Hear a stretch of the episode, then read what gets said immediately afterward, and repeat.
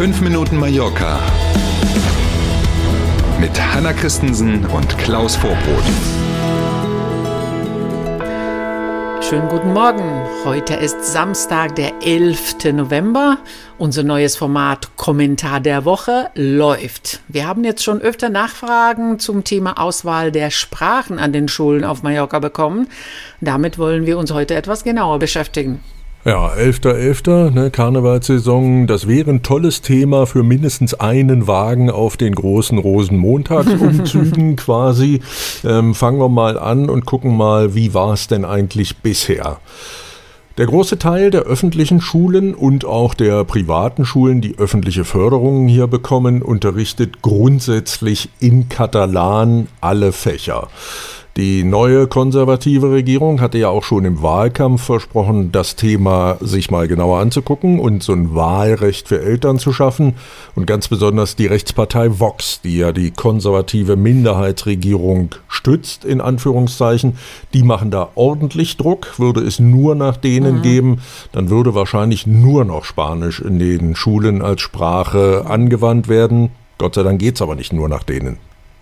Genau dieses Thema hat ja gerade erst die erste Krise in der neuen Regierung verursacht. Am Ende gibt es einen Kompromiss, der allerdings kaum Freunde findet. An den Schulen, wo es möglich ist, was immer äh, genau gemeint wird, sollen Eltern ab dem kommenden Schuljahr wählen können, in welche Sprache das Kind unterrichtet wird. Das gilt aber nur für die erste und zweite Klasse. Ja, schon dafür braucht man also einen Kompass, um da durchzublicken, was die eigentlich genau meinen. Mhm. Ähm, andere Schulen, also nicht die, wo es möglich ist, was immer das auch heißt, wie wir mhm. gerade gehört haben, auch andere Schulen können sich dann in den kommenden Jahren innerhalb der laufenden Legislaturperiode, so sieht es der Kompromiss vor, freiwillig diesem Wahlsystem anschließen. Schulen, die sich dann dafür entscheiden und mitmachen, die bekommen mehr Geld für Weiterbildung, was die Lehrer angeht, und auch zusätzliche Stellen für neue Lehrerinnen und Lehrer. Ja, damit ist es aber noch lange nicht gemacht. Völlig unklar nee. ist derzeit, welche Fächer den sowohl in Spanisch als auch in Katalan angeboten werden sollten. Viele Schulen hm. müssen ja dann den Unterricht doppelt anbieten.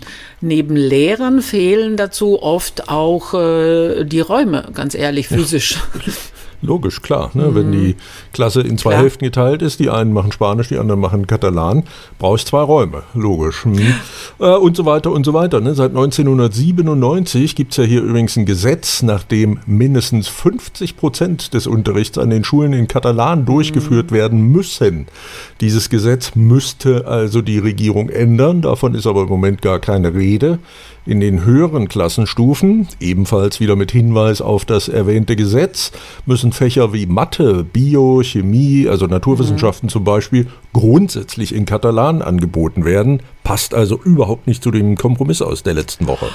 Die Gewerkschaften der Lehrer auf Mallorca und den Nachbarinseln lehnen die Pläne ganz strikt ab.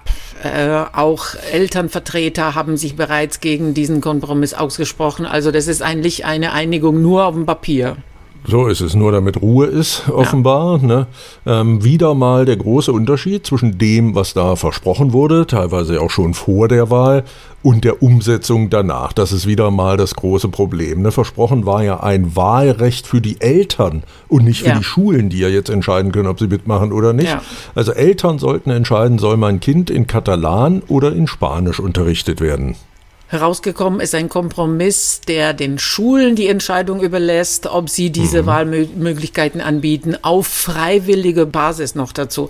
Und das führt natürlich zu Frust. Die Eltern sind sauer, weil sie in vielen Fällen gar keine Wahlmöglichkeiten haben.